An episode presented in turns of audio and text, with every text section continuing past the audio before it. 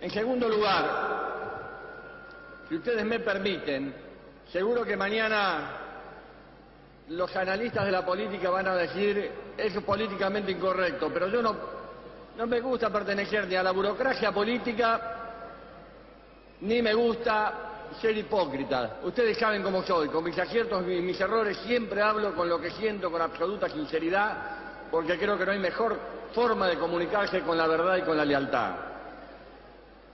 La verdad que escuchando a un medio de difusión argentino, el gran diario argentino, como dicen ellos, Clarín, Clarín, ¿qué te pasa, Clarín? Eh?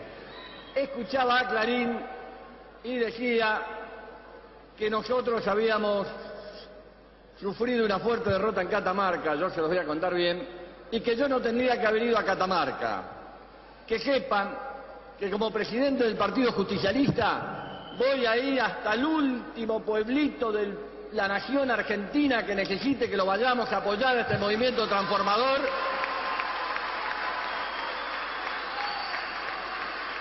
porque nosotros no lucramos, Clarín, no lucramos, tenemos convicciones, tenemos ideas, Clarín, no lucramos. No estamos en el negocio de la política, estamos en la transformación de la patria. En segundo lugar, en la elección de ayer de Catamarca, el peronismo, con sus aliados, el Frente para la Victoria, logró mantener su puntaje histórico entre el 33 y el 35%. Yo no sé por qué no dicen que hace dos años el gobierno de Catamarca, que hace 17 años que está gobernando Catamarca, estas son elecciones provinciales de ayer, había sacado 59 y ahora sacó 42. El gobierno bajó 17 puntos, no lo vi en ningún lugar que sacó 17 puntos menos. Y menos vi que la coalición cívica haya sacado tres puntos y el PRO haya sacado dos puntos. Clarín, habla con la verdad, decile la verdad a los argentinos. ¿Qué te pasa, Clarín?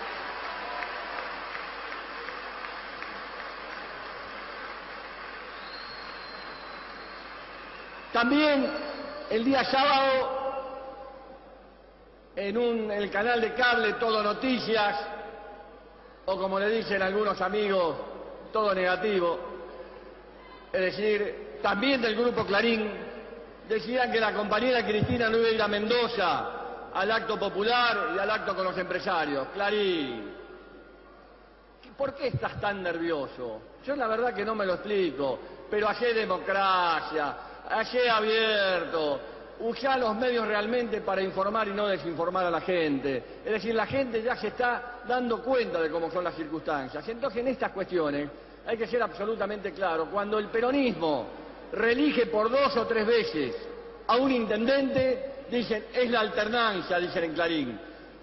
Cuando una fuerza como la de ayer, la del Frente Cívico, está 17 años gobernando Catamarca, no importa la alternancia. La alternancia es solamente para el peronismo. Los que no tienen que estar en el gobierno son los peronistas. ¿Qué te pasa, Clarín? Tranquilízate, por Dios. Te abrimos los brazos para que te pongas tranquilo. ¿eh? Es así.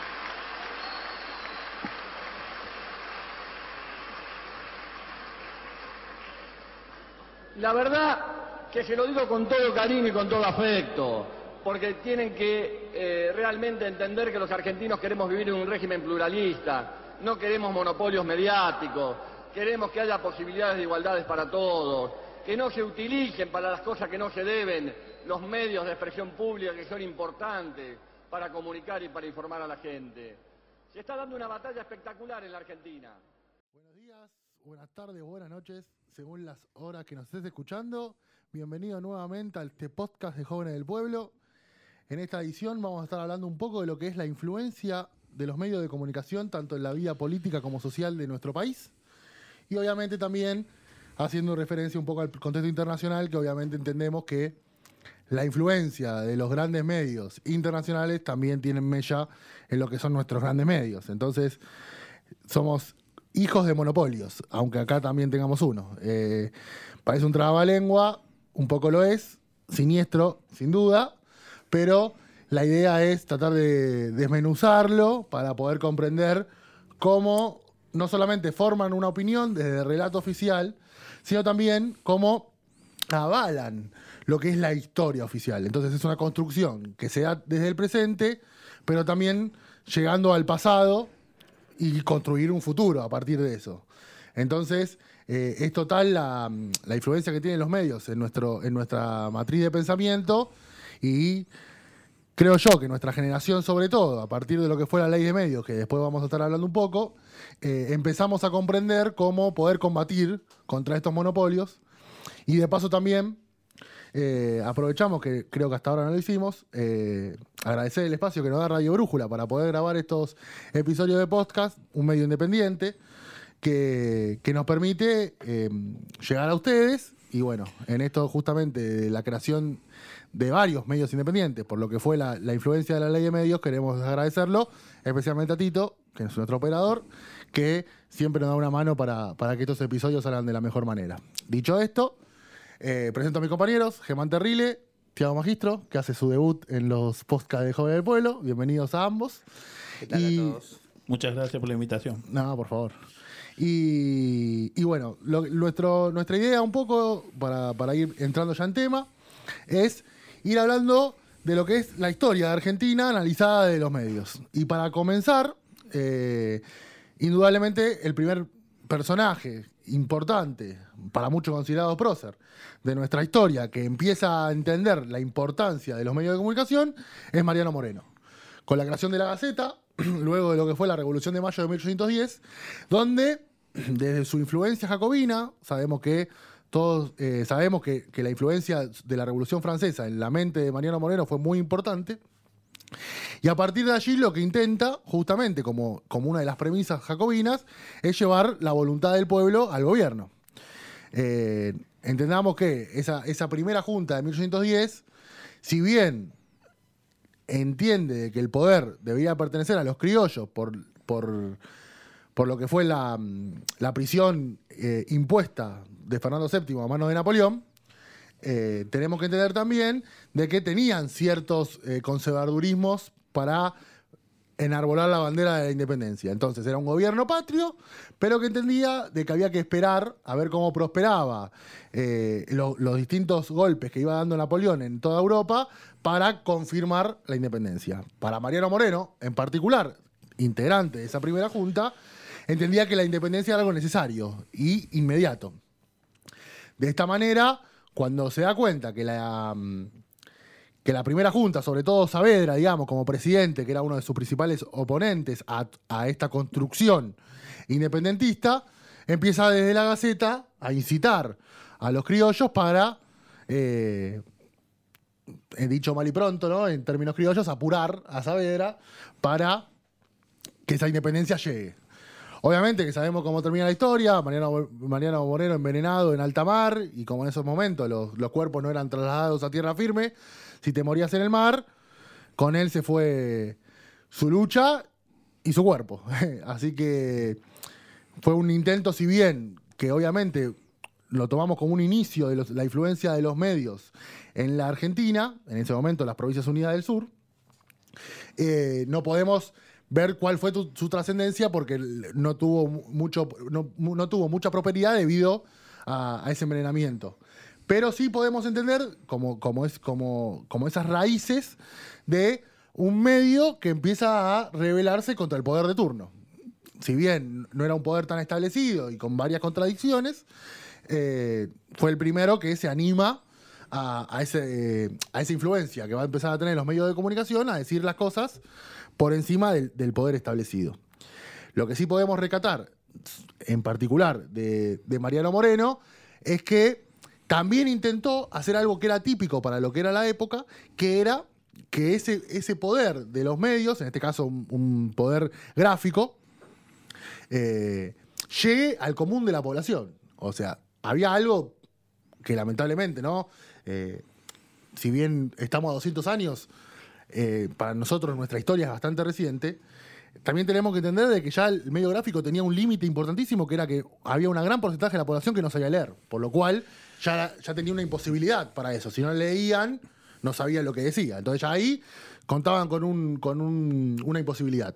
Y además, eh, a partir de eso podemos entender desde nuestros, nuestro, nuestro terruño cómo los medios, por lo menos en ese entonces, estamos hablando del, siglo, del principio del siglo XIX, todo lo que es el siglo XVIII, en Europa desde antes, eh, cómo los medios son aristocráticos, ¿no? No solo son liderados por la aristocracia, sino que también son para la aristocracia. Entonces, en ese contexto, tenemos que comprender que en la Argentina, desde ese, desde ese cimiento y de esa rebelión de Mariano Moreno, posteriormente la mayoría de los medios que podemos llegar a analizar, en lo que resta del siglo XIX y, en la mayoría también del siglo XX, y también en el siglo XXI, pero en el siglo XXI ya hay un, poco más de, voces, hay una pluralidad de voces, eh, tenemos que comprender que siempre son manejados por la aristocracia y de ese manejo de la aristocracia hace que ya la, información sea subjetiva, eh, codificada para el, resto, para el resto de nosotros, digamos, para lo que es el pueblo.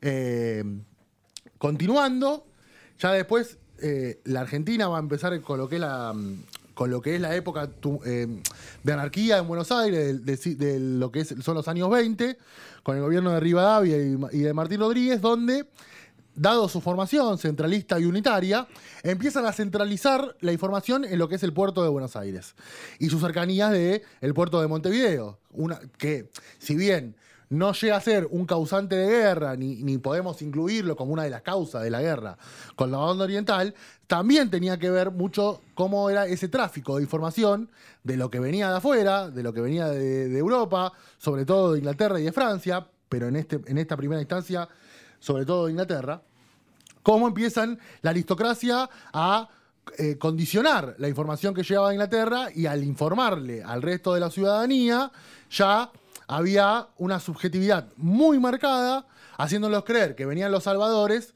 cuando solamente enriquecían sus bolsillos a costa del trabajo genuino del pueblo. Es decir, la falta de construcción de, y producir información era increíble.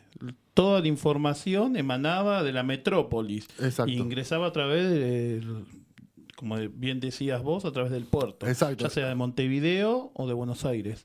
Por eso la información se concentraba principalmente en Buenos Aires.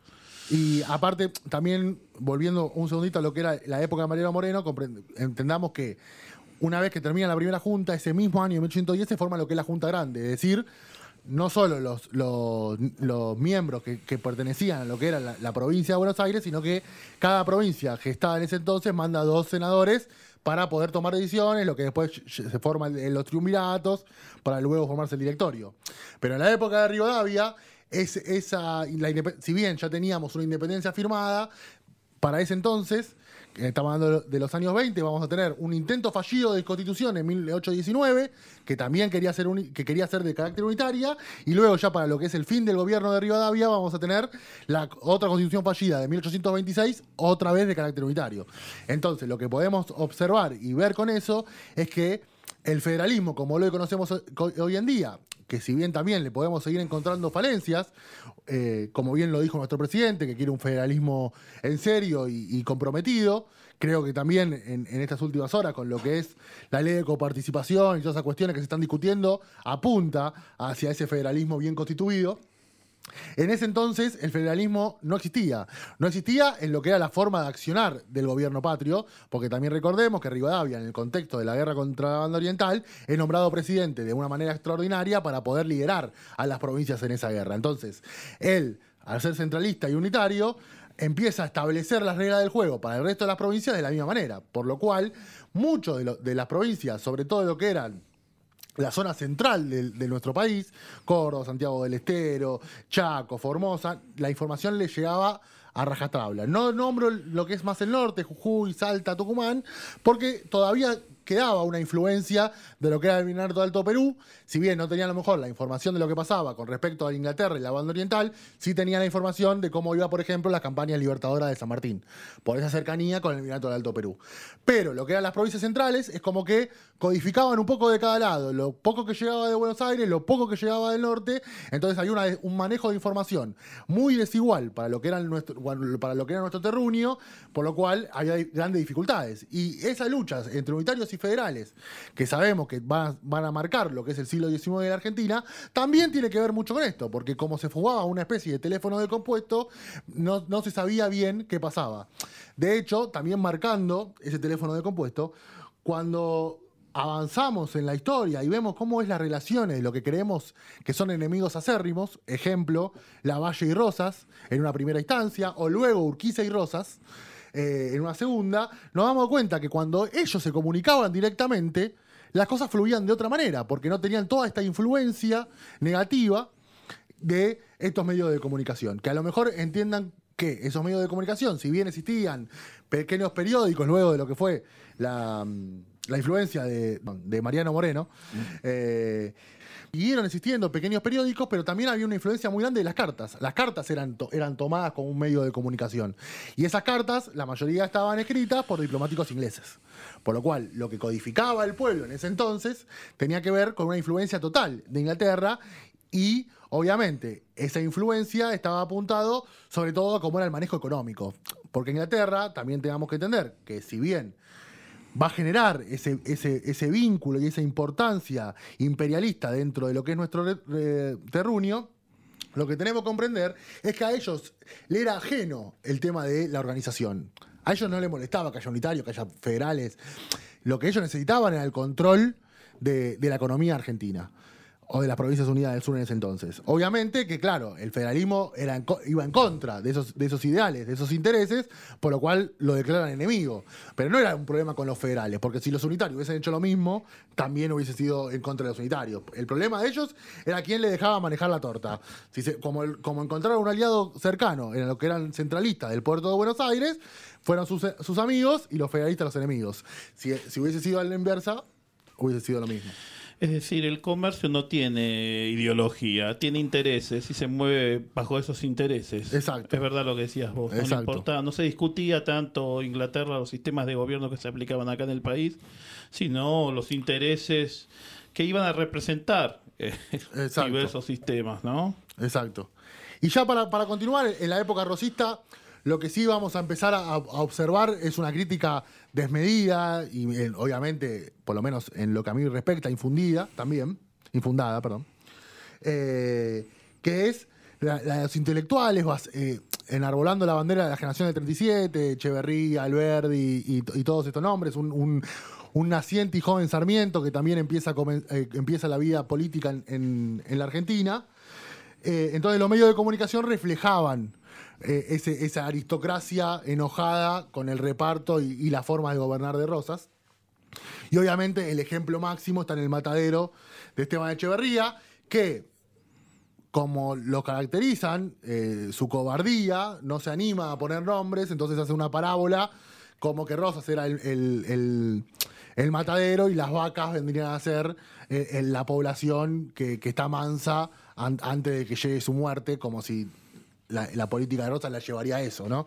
Por eso también lo que tenemos que comprender, y volviendo a lo mismo, que siempre su manejo, este, este, sobre todo en este siglo XIX, siempre su manejo aristócrata. Por lo cual, el pueblo era, estaba siempre a favor de lo que era la política rosista, pero tampoco le llegaba esa información. O sea, si el pueblo, los que sabían leer, vuelvo a repetir, leía el matadero, no entendían la metáfora de Echeverría, porque justamente estaba hecho para eso, para que no lo entiendan. Entonces, vemos también cómo desde la cobardía, desde, desde, desde un lado artero y, siniestro, empiezan también a tejer todas estas cuestiones, utilizando en este caso las parábolas por, por miedo a la represalia de Rosas, porque bueno, también hay que, hay que decirlo, eh, que Rosas en ese, tiempo, la libertad de expresión estaba bastante coartada. Lo que sí tenemos que entender, y, no, y sería muy injusto analizarlo desde el presente, es cómo eran esos tiempos, ¿no? O sea, la historia es anacrónica, no podés analizar un periodo de la historia del siglo XXI. Tenés que analizarlo de cómo era la situación en el siglo XIX. Y en este caso, lo que era la política de Rosas, estaba totalmente influida y diezmada por los intereses representados. No solo de Inglaterra, que ya sabemos el, famoso bloqueo de la vuelta obligado, que hace poco se hizo, eh, se recordó, se conmemoró la fecha, y, anteriormente el bloqueo francés. Todo esto tenía una influencia también de la aristocracia eh, que le funcionaba y le era funcional a sus intereses dentro de la región. Entonces, hay que decirlo todo. Ni justificar, quizás, la no libertad de expresión, ni justificar tampoco el accionar de la oligarquía para con respecto a lo que era el gobierno de Rosas.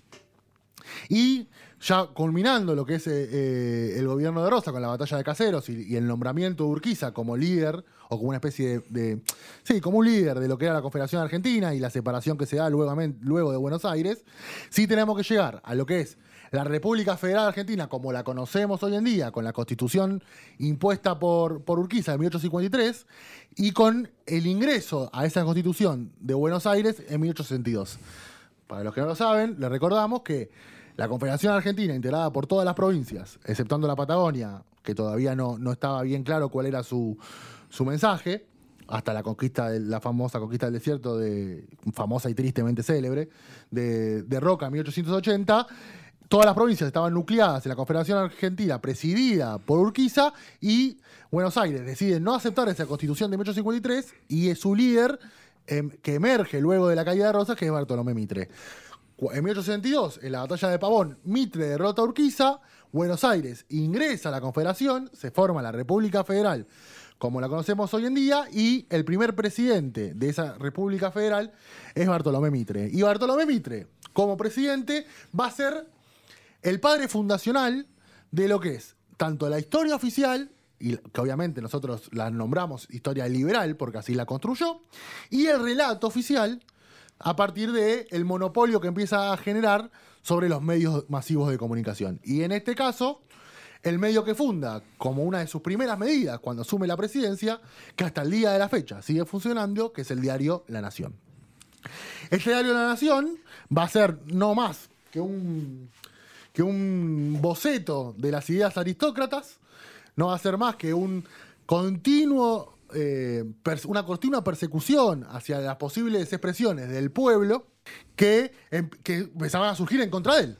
Obviamente siempre elaborando la bandera, no todo lo del federalismo, sino que también de Rosas. Su intención, clara está, era afianzar la aristocracia, afianzar sus ideas, que a la gente le llegue esas noticias, esas subjetivas y trabajadas por el medio para que compren el relato oficial de, por ejemplo, las presidencias fundamentales, que así, sí, así mismo se llaman ellos.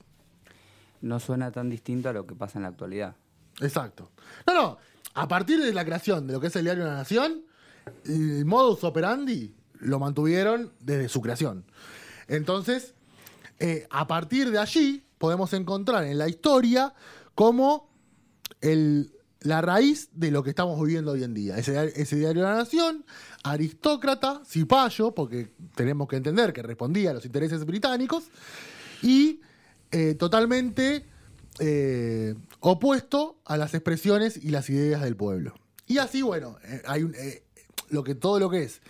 A partir de 1862, que asume la, la presidencia Mitre, y hasta 1943, que irrumpe el peronismo para cambiar esa matriz de pensamiento conservadora y cipaya de, de lo que fueron los gobiernos, exceptuando el gobierno de Irigoyen de 1916 a, 1930, empieza a construir una matriz de pensamiento aristócrata y, oligarca.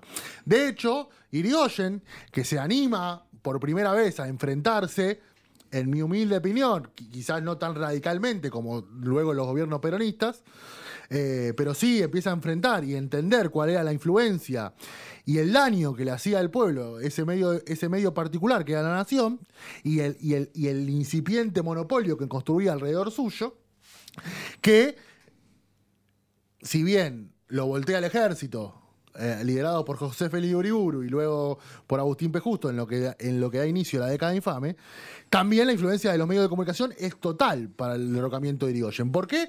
Porque, por ejemplo, la expresión el peludo, ¿no? De, tratarlo de viejo, de que no tenía relación con el pueblo, de que estaba en el ostracismo y que no se, le, veía la imagen pública, y todo ese tufillo que se genera en torno a la imagen de Irigoyen hace que también la gente entienda de que está bien que lo hayan derrocado y no entiendan el trasfondo que se venía nuevamente con ese derrocamiento. Sí, era lo que se conocía acción psicológica en esa época, ¿no? Era toda una campaña de desprestigio hacia una persona que se ejercía de los, de los medios de comunicación y más precisamente desde el diario La Nación. Exactamente. Principal opositor al gobierno de, de Exactamente.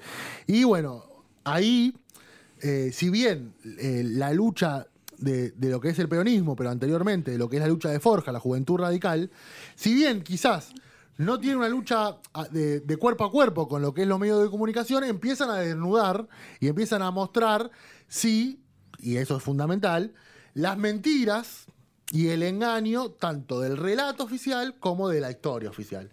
Surgiendo así lo que conocemos como el revisionismo histórico. Y por primera vez cuestionándose todo lo que Mitre nos dijo, digamos, toda la construcción tanto de historia como del relato que Mitre realizó a partir de, este medio y los, distin- y los distintos textos que escribió, como la historia de San Martín, la historia de Belgrano y todas estas cuestiones, si realmente carecen de. Si realmente, perdón, tienen veracidad. Lo que el revisionismo demuestra claramente es que carecen justamente de veracidad. Eh, y en ese contexto empiezan a escribir sus propios textos, empiezan a, ver los primeros panfletos, como lo conocían en ese tiempo, y obviamente políticos, tirados en la calle, en, en- en- pequeñas reuniones que se hacían en una esquina, y empiezan a mostrarle a la gente, tratando de que puedan acceder a una información diferente, ¿no? Y obviamente también ahí, como dijimos, que en la nación tenemos como el epicentro y las raíces de lo que es la historia y el relato oficial, en esa lucha de, forja tenemos eh, las raíces de lo que son los medios independientes, estos medios que no responden a ningún poder político eh, y que empiezan a intentar abrir las cabezas de un pueblo que estaba totalmente sometido a la historia y al relato oficial.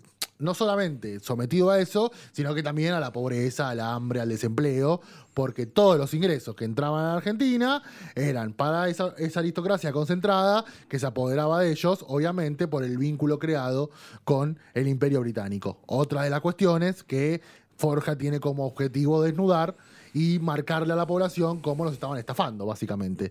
Obviamente que esa bandera, si bien el nombre original para todos y el nombre y el primer nombre que se nos viene a la mente Jaureche, el- la bandera real de cómo el imperio británico tiene una influencia total en la historia nacional es Raúl Escalabrini Ortiz con el libro de lo que es el, el contexto de los ferrocarriles, o sea, la, la miseria el avance imperialista de Inglaterra en la región, quien lo remarca y quien lo expone es Raúl Escalabrini en manos de Juan Domingo Perón por estas críticas desmedidas que sufría su gobierno.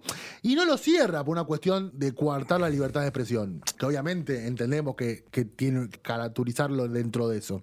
Sino lo cierra porque las críticas eran salvajes, eran, eran claramente en contra de los intereses nacionales, eran claramente con, con la intención de instalar al nuevo imperio norteamericano dentro de nuestro país y al Perón darse cuenta de eso para proteger al pueblo, que eran lo que venían a buscar al fin, al fin de cuentas, es que decide ese cierre de Diario de la Prensa, que obviamente es un poco el inicio de, lo que fue luego la revolución fusiladora en, 19 en 1955.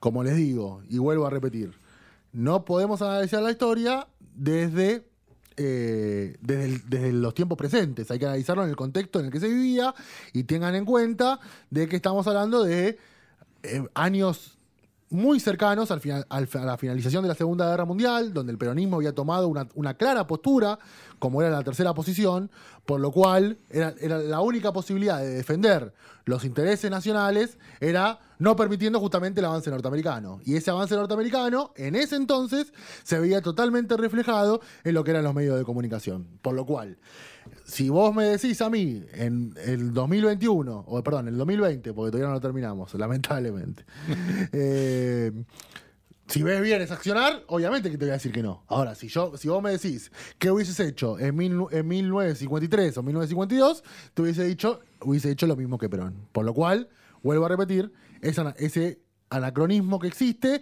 y que es importante siempre respetarlo, porque si no las ideas, obviamente, se ven truncadas y no es la idea. Pero también, aprovechando ese ejemplo, volvemos a rescatar cuán democrático es hoy en día el peronismo. Y más sobre todo, cuán democrático fue en esos 12 años maravillosos que le tocaron gobernar a Néstor y Cristina, donde, al contrario, en vez de cerrarse, medios de comunicación cada vez salieron más y cada vez hubo más voces y más posibilidades de que la gente en la televisión diga lo que quiera. Desde que Cristina mató a Nisman sin ningún tipo de fundamento, a que, la traten de yegua, montonera, zurda y todo la- y los disparates que se dicen, y ninguno fue prohibido, ninguno fue callado y todos pudieron eh, decir lo que se le cante, como hasta el día de la fecha, digamos, ¿no? Entonces, también hay que recatarlo y también hay que ver cómo el peronismo logró evolucionar, logró entender que la importancia, que siempre la entendió, ¿no? Pero digo, que logró entender cuál es la importancia de sentar bien claras las bases democráticas y que las mantiene hasta el día de la fecha. Ya en lo que es la continuidad, luego de lo que fue el golpe de Estado de Juan Domingo Perón, ya tenemos que empezar a, a entender que hace 75 años atrás se creó Clarín, digamos, como el nuevo caballo de, persecución contra las expresiones populares, que no, es más que el acompañamiento de la nación y ese monopolio que cada vez comienza a crecer y a crecer, y obviamente que va a encontrar su cúspide en lo que es en 1977, bajo la última dictadura militar, la irrupción de lo que se conoce como la apropiación de, pa- de papel prensa, ¿no? Bajo la influencia de la nación, eh, obviamente liderado por la familia Mitre, como hasta la actualidad, la influencia de Clarín bajo, la- bajo las órdenes de Héctor Manieto y, de la- y Ernestina Noble, que se apoderan del papel prensa y todos los medios, absolutamente todos, obviamente bajo la influencia del Estado dictatorial, todos los medios que en ese entonces tenían una posibilidad de llegar a la gente mediante la gráfica, iban a necesitar sí o sí de ese papel que era realizado por esas empresas. Por lo cual, la manipulación y, y la- y el control sobre ellos era total. ¿Se entiende? O sea, ¿quién se iba a animar? ¿No? Mencionando, por ejemplo, Crónica, eh, la- el, y de un montón La de. Razón. La Razón y, y demás periódicos. ¿Quién se podía animar a hablar mal? No solo de la dictadura, sino que de, lo- de los medios como La Nación o Clarín, si podían prohibirle la, la impresión de, de- de su gráfico, ¿no? Que de hecho el diario La, Ra- La Razón le inicia un juicio al grupo Clarín. ¿Y qué hace el grupo Clarín? Lo compra.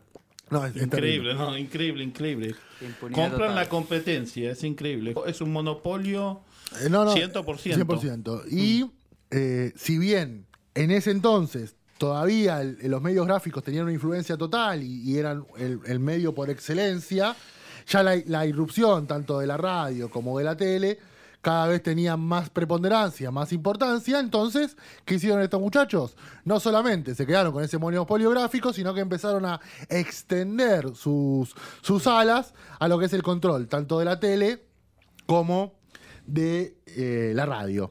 Y en ese caso, como siempre, los peronistas haciéndose cargo de, los problemas que pudieron tener en, su historia, el papel de Carlos Saúl Menem para que eso fuera posible es totalmente claro, ya que en el año 1989 les permite a esos monopolios también privatizar tanto la tele como la radio. Entonces esos monopolios que solamente estaban eh, vinculados a lo que se conoce como, eh, como un monopolio gráfico, ahora también lo tenían, la, tenían la influencia tanto en la televisión como en la radio, por lo cual se genera un monopolio extremadamente grande, donde empiezan a construir un pensamiento social, una psicología social, apuntado siempre a sus intereses. Obviamente que eh, antes de pasar ya un poco más a la actualidad, para, para ir cerrando y, y poder ver cuál es el panorama que tenemos hoy en día y qué panorama tuvimos cuando, cuando, cuando, cuando Cristina, de su coraje, se anima a, establecer una, lucha contra, contra estos grandes monopolios, lo que sí tenemos que entender y subrayar, sobre todo, es el- lo nefasto y lo siniestro de tanto de la familia Mitre como de Manieto y Ernestina Noble. Sabemos de su vinculación total con las ideas de la dictadura y con lo que con, con la desaparición de niños en democracia, con ese ADN de los hijos de Ernestina que nunca se hizo y que, y que todavía nos estamos preguntando realmente si son sus hijos o no, eh, y un montón de otras cuestiones. Y yo creo, por ser un defensor eterno de la causa de Malvinas, que digamos el simbolismo máximo de realmente lo, lo basura que son estos medios y, y del daño permanente que le hacen a nuestras raíces culturales, son las famosas tapas de la revista Gente, de la revista Caras, que también pertenecen a este monopolio, vale la aclaración, como casi todos los medios que vamos a mencionar.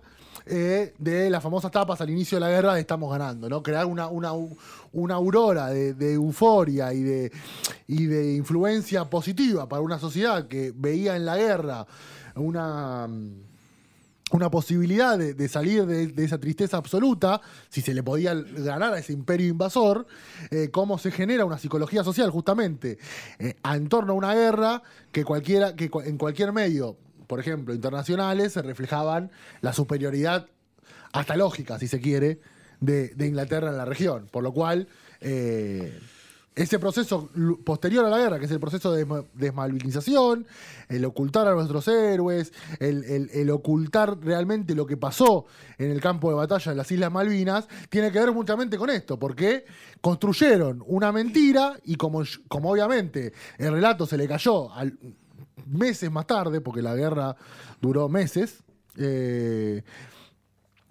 tuvieron que ocultar toda esa heroicidad que nuestros héroes dejaron por nuestra patria. Entonces, bueno, ahí tenemos que esa influencia y ese, y ese ejemplo claro en la historia lo tenemos que remarcar porque es lo que hacen constantemente, digamos. Obviamente sin ningún tipo de tapujo, sin ningún tipo, sin ningún tipo de, pudor. eh, no solo no aprendieron de la lección, y lo peor es que el pueblo tampoco se lo hizo aprender, porque también es una realidad, eh, sino que lo siguen haciendo hasta el día de la fecha de manera continua. Y ya entrando, ahora sí, en lo que es el siglo, el siglo XXI, eh, la lucha que caracterizó a la presidencia de Cristina una vez que asume, luego de Néstor, y no solo a esa presidencia de Cristina, sino a la militancia de Néstor eh, a favor de, esa lucha eterna de, Cristina contra el monopolio, obviamente se corona con la ley de medios que quiere justamente romper con ese monopolio, romper contra, la, contra, contra lo que era ese armado totalmente eh, siniestro, dictatorial, antidemocrático de Clarín y compañía, y va, va a buscar y va a encontrar un aliado en el pueblo para intentar romperlo. A ver, yo creo que es importante establecer una conexión entre estos dos hechos históricos que vos estás mencionando. Primero, la construcción de esta psicología social masiva en todo el pueblo, en donde, a ver, el grupo Clarín como tal, hoy en día vos podés in- ingresar a internet y ver las tapas de las cosas que se publicaban en esos momentos y cómo se generaban estas falsas expectativas respecto a Malvinas y a distintas situaciones que pasaban en el día a día de la gente. Así se llegó a 30.000 desaparecidos en un, país, situación que hoy, año a año, se sigue conmemorando como el nunca más. Eh, y la ley de medios. De alguna manera lo que es sorprendente, y, y- y no lo digo con una connotación positiva, sino que me sumo al comentario que acabas de hacer vos recién de que el pueblo nunca aprendió, es que estos mismos medios que de alguna manera causaron tanto daño a la psicología social del país, hoy en día sean y sigan siendo los más consumidos. Es decir, ahí es donde creo que está la gran falencia del pueblo argentino en tanto no saber decir esto no lo queremos más y tal vez de alguna manera eh, conmemorar esas fechas, pero no ir a resolver el problema de fondo. Entonces, la ley de medios un poco lo que quiere es romper con este esquema, pero también es de alguna manera ayudar al pueblo a empezar a tener conciencia y a tener memoria de los hechos que fueron sucediendo y el daño que, que hicieron y que siguen haciendo estos grandes medios de comunicación, porque si, no me quiero adelantar, pero si vamos un poquitito más adelante después de lo que fue la ley de medios, fueron una herramienta esencial para que se cambie la gestión y el tipo ideológico de gobierno en la Argentina, desde un gobierno de izquierda, un gobierno que es proteccionista para lo que son las relaciones laborales y todo lo que es el rol del Estado, a el neoliber- el neoliberalismo de Mauricio Macri. Tal cual. Ese creo que, que- que es, es la conexión, digamos, que de alguna manera se puede establecer con esta ley de medios y lo caro que costó. Y lo caro que costó.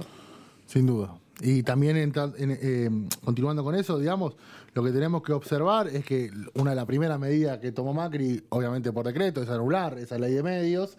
Y también tenemos que entender de que para que esa ley de medios, si bien hay un montón de cuestiones positivas, como es las, las nuevas expresiones, y esto, esto también. eh, vamos a hacer un ejemplo claro, quizás. eh, Vieron que Los Simpsons un, eh, sé que no tiene nada que ver, pero quiero llevar un ejemplo más, más concreto que, que quizás muchos de los escuchantes son jóvenes y pueden ge- generar un paralelismo. Vieron que los Simpsons tienen una respuesta para todo. Hay un capítulo muy conocido que Lisa se enfrenta a Burns, que compra todos los medios de comunicación y empieza en su casa con una maquinita a escribir su propio eh, periódico. Cuando, cuando Burns lo quieren comprar, se niega, pero también se da cuenta que sola contra ese monopolio no puede. ¿Y qué pasa? El pueblo entero empieza a escribir cada uno su propio periódico. Entonces, si bien en lo que son los papeles, ese monopolio no pudo ser tan dañado por la ley de medios, el daño verdadero es, en un primer lugar, que si bien hay un montón de gente, lamentablemente, que todavía no entiende esa influencia, hay un montón de gente que ya la, pudo comprender. Entonces, eso tiene que ver la ley, la ley de medios. Y otro son las expresiones libres que cada, cada persona, quizás con un micrófono, se anima en internet a, poder hablar, estos mismos podcasts, Radio Brújula como medio independiente, y un montón de expresiones que se dan cuenta de que al monopolio quizás se le gana con ese pequeño granito de arena que puede sumar cada uno. ¿Y sabes lo que es lo más importante de la ley de medios? Es traer al debate el cuestionamiento de los medios. Vos fíjate que es un sector que no tiene autocrítica en los medios de comunicación. Eh, y eso es lo importante. Por eso creo que ese fue el mayor éxito de la ley de medios. cuestionar la comunicación social. Exacto. Y traerla al debate.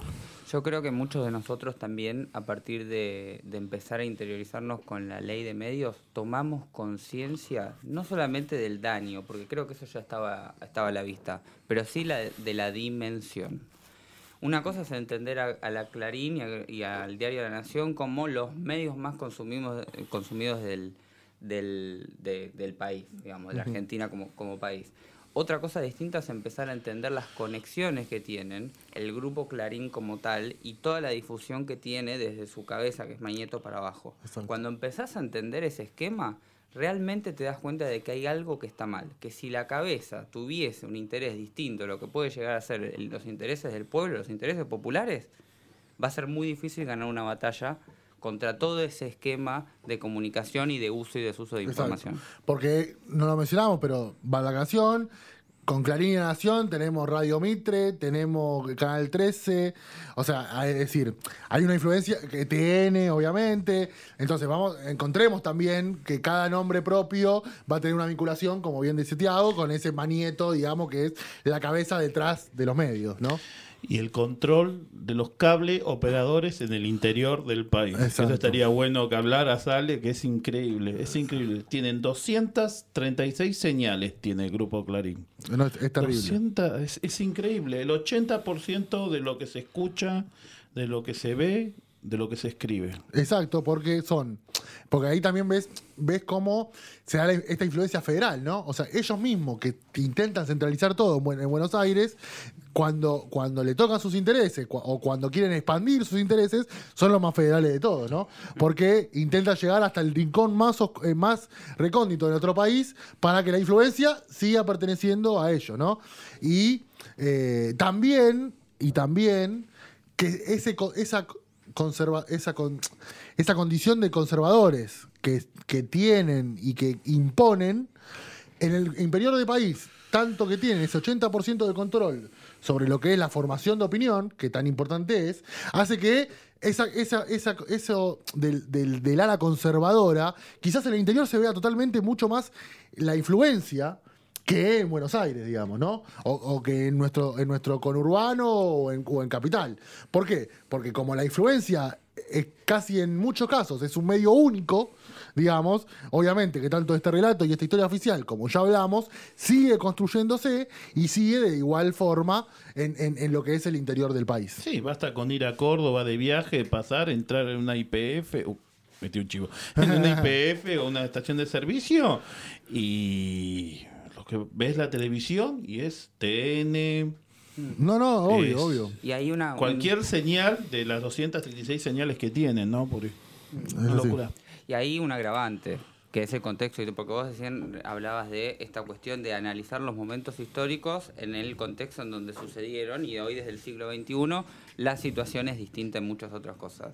Bueno, hoy en día se ha generado en los medios de comunicación la capacidad de decir o hacer lo que los intereses hegemónicos, los intereses conservadores de alguna manera profesan y el contexto mundial a nivel globalización y a nivel cantidad de información que hay disponible, que teléfonos celulares, internet, lo que necesitemos lo tenemos al alcance de la mano, que es tanta la información disponible que es imposible verificarla. El, el, cerebro humano no tiene la capacidad suficiente ni el tiempo suficiente para verificar de que toda la información de que llega a nuestros ojos o que sea procesado por nuestro cerebro sea verdad o no. Entonces, los medios, los grandes medios de comunicación han utilizado esta tendencia. Hace, un hace unos minutos acabas de mencionar el, el Cristina mató a Nisman.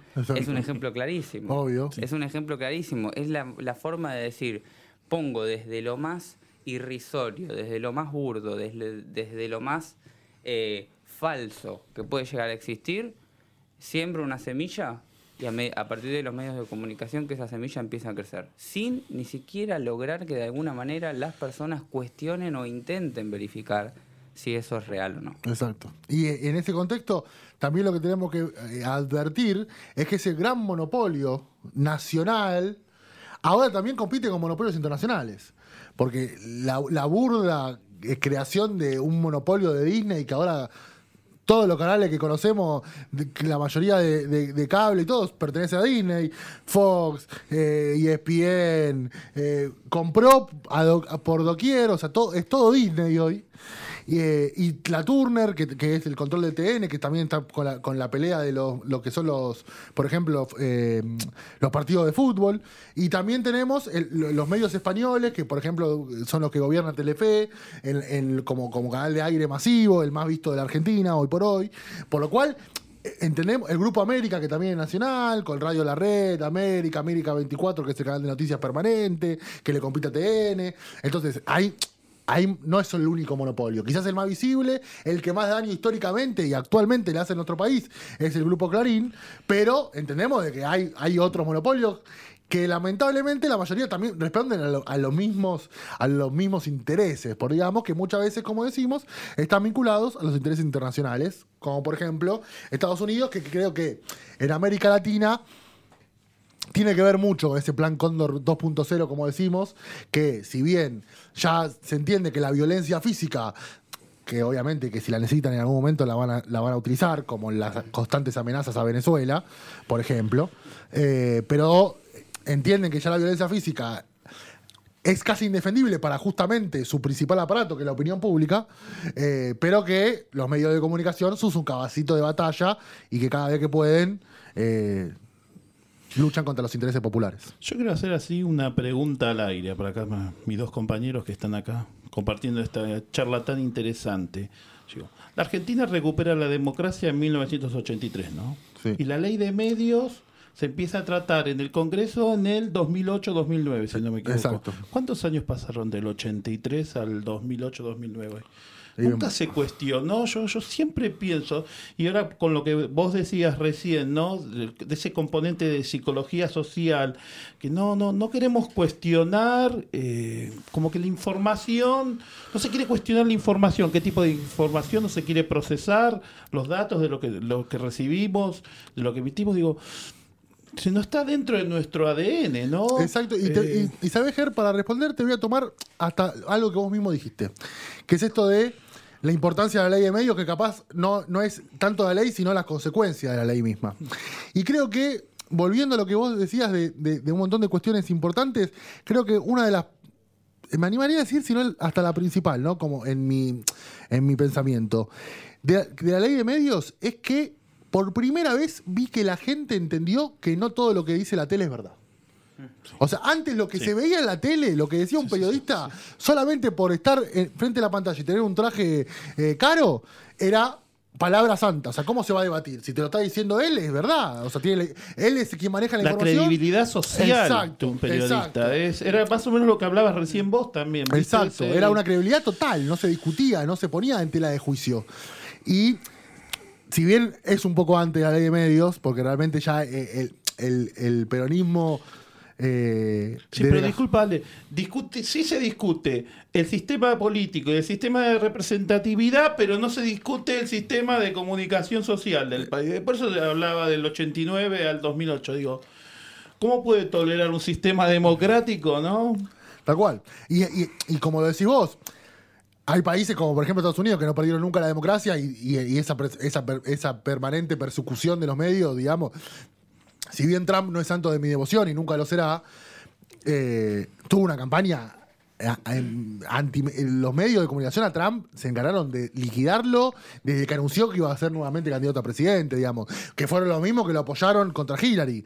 Por eso te das cuenta que eh, si en algún momento no perteneces o no haces valer sus intereses, te la van a dar, llames como te llames, sea, ocupes el puesto que ocupas, es así, es una realidad y como a uno se la dan, a otros se la quitan. ¿No? Porque la condena social de un montón de cuestiones que son indudables y que son para que nunca más pueda aparecer alguien en la tele o que, o que o eso sería como algo mínimo, porque tendrían que estar en NACA en un, montón de casos, digamos, pero que los medios dicen, bueno, sí, pasó esto, pum, cajoneamos y nos olvidamos como y al- aparecen nuevamente. Un ejemplo que quiero dar, mínimo, y ya también para, para ir cerrando y redondeando la idea, es Fernando Mie- Niembro. Fernando Niembro le robó al Estado casi 50 palos verdes o sea, comprobado, con causas, con causas claras, que obviamente la justicia, bueno, ¿no? Ahí también Vocero de la dictadura, vocero de la dictadura y un montón de cuestiones que, propagandista. que Fox, eh, cuando laburaba en, en lo que es Fox Sport, debido a todo esto y la presión social, lo tuvieron que sacar. Y hoy que ESPN pertenece también a Fox, porque todos pertenecen a lo que es el gran grupo Disney, digamos, aparece nuevamente en tele hablando de fútbol y nos olvidamos, ya está. La- una, ¿Se entiende lo que voy? Sí, sí, y, sí, y. Cristina, que no tiene ningún tipo de causa comprobada, que le inventan por todo lado, el mismo Amado que hoy vuelve a ser perseguido por la justicia, lo tratamos de chorro porque ellos lo dicen. ¿Me entendés? Pero no hay nada comprobado. Entonces, hay que ver también cómo esa influencia sube y, y baja personajes constantemente y la gente elige qué comprar y qué no. Y volviendo, y ya para ir cerrando, lo que es esa justicia adicta, Obviamente que una de, la- de las cuestiones que quizás hasta más nos duelen a nosotros, los peronistas o kirchneristas, o como quieran llamarlo, pero siempre representando lo que es el movimiento nacional y popular como bandera fundamental, eh, es el famoso 7D. Ese famoso 7 de diciembre, que era el tiempo límite que tenía Clarín para desarmar ese monopolio como la ley de medios lo indicaba y que una justicia dicta que representa esos intereses les permitió bajo habeas corpus y demás recursos de amparo eh, permitirle que ese, ese, ese curro y ese monopolio continúe hasta la actualidad. Obviamente, como ya dijimos, el precio de que Macri tuvo que pagar, va, no sé si, no sé si llamarlo tampoco el precio que tuvo que pagar, porque lo, lo pagó con, con gusto, es justamente asumir que asumió gracias a ellos, defenderlos como lo hicieron. Y a cambio de eso, ese proteccionismo eterno y que, que hasta el día de la fecha sigue eh, generándose en torno de Macri como si fuera un pobre tipo que eh, se equivocó, pero se equivocó porque las situaciones y siempre justificando la desgracia que le hizo causar el, pu- el pueblo argentino. Es como digamos. decías vos hace un rato, la primera medida que toma Macri en, eh, cuando asume el gobierno es desarticular eh, la ley de medios a través de la disolución del AFCA, que era el organismo que controlaba ¿no? los medios públicos y Exacto. privados. Que El laburo ahí del, gran- del compañero Martín Sabatella, que, que muchas veces pasa hasta, hasta desapercibido, pero que fue uno de los principales que, que, que levantó la bandera de lo que fue la ley de medios y la, y la persiguió. Y hoy con uno que estamos medios desencontrados, que es Guillermo Moreno, que como, como representante del Estado fue y dio la cara en Clarín diciendo nosotros también somos accionistas, quiero estar en su junta, quiero escuchar lo que dicen, quiero protestar si no me gusta algo y claramente al final no le pudieron comprobar nada, pero fue uno de los primeros perseguidos por el grupo Clarín, hasta tanto hacerle un juicio porque, porque, porque repartía alfajorcito con la leyenda Clarín miente, digamos, ¿no? De hecho, el que le inicia un juicio es Aranguren. ¿Se acuerdan? ¿no? Aranguren, ministro de Energía exacto, de Macri. Exacto. Y bueno, ahí tenemos, efecto, tenemos la, la influencia. Pero bueno, para, para ir concluyendo, agradecerle a los que están escuchando, agradecerle a los compañeros, eh, no solo los que estamos acá presentes, sino los compañeros y compañeras de Jóvenes del Pueblo, que re- representamos nuestro espacio con, con idealía y mucho orgullo. Eh, es finalizar, digamos, con la famosa frase de Néstor, ¿qué te pasa, Clarín? Está nervioso.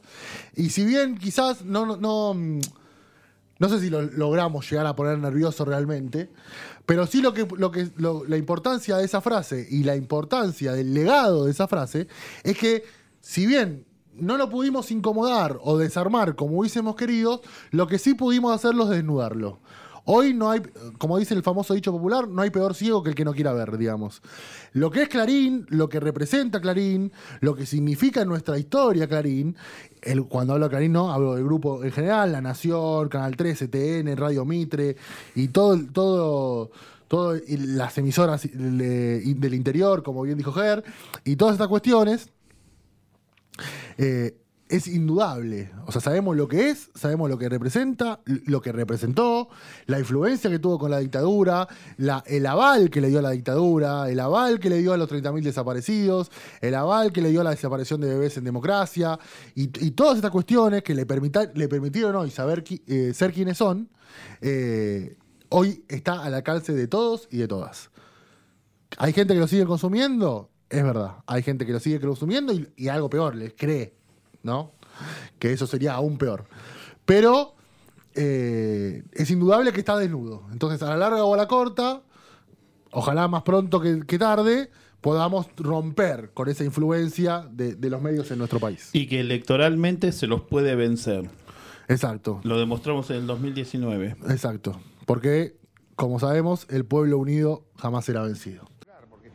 El, más obvio que es Clarín, Grupo Clarín tiene la totalidad del diario Clarín, el 50% de Teis Sport, el 50% de TSC, el 99,2% de Artear, que a la vez tiene el 50% de Carburando, el 30% de Ideas del Sur, el 100% de Canal 13, que también tiene la mitad de Polka, la mitad más uno de TC 2000, el 30% de Patagoni, el 33% de Industrias Audiovisuales Argentinas. Pero vos decís, ¿termina ahí? No, porque también tienen diarios y noticias, la agencia de noticias más importante, papel prensa, la mitad, el proveedor de papel barato subsidiado por el Estado más importante. ¿Asociados ahí con quién? Con el Diario de la Nación, con quien también se asocian en DIN y tienen juntos la mitad de Expoagro. Tienen también Cimeco, que es eh, la propietaria de dos diarios importantes del interior. Tienen Clarín Global, Radio Mitre, Impripost, forman parte de un fondo eh, de, de acciones, Goldman Sachs. Grupo Clarín también está vinculado con Techint. Están también vinculados con Techint y con Tesur. Y en algún punto, a través de otras, de, otras empresas, y entonces empiezan a aparecer otros socios. Y acá de golpe aparece Walt Disney, o Google, o YouTube, la mitad, el 60% de Cablevisión. Fintech, que es un fondo buitre, Teledigital, Fibertel, Internet, Telcosur en comunicaciones, Ericsson. Podemos estar así semanas. de los grandes medios de comunicación, que reproduce el sistema de poder en el mundo y que toman examen de democracia a cada país. Son grandes medios de comunicación que confunden la libertad de expresión con la libertad de presión y que han sido definidos con mano maestra por algún anónimo que en un muro escribió, nos mean y los diarios dicen llueve. Caso más... más del 50% de las redes, que es lo que pasa hoy, por ejemplo, con Telecom y Clarín, que manejan el se- el 70% de las redes O híbridas. sea, ahora también son casi monopolio Son más en monopolio redes. de lo que eran antes. Ah, ¿sí? Porque aparte con apretar un botoncito se acaba la información. Lo que pasa es que es un, peligro. Es un peligro porque es un peligro que un señor solito pueda depender de su botoncito, Mm. Eh. de su voluntad, qué información ves, cuando dejas de ver información. Es muy trágico eso. Pero vos estás, eh, estarías dispuesta a dar nuevamente esa pelea? Pero por supuesto. Pero esas peleas hay que darlas eh, aun cuando no esté seguro del resultado. Hmm. Yo creo que son debates, aparte son debates que le hacen bien a la sociedad. ¿Sí? Porque si no estamos debatiendo la libertad, estamos debatiendo la falta de libertad. Entonces yo prefiero que el eje está no en qué. A ver, es como si vos decís, si yo estoy debatiendo qué más quiero, no, debato qué me quieren sacar.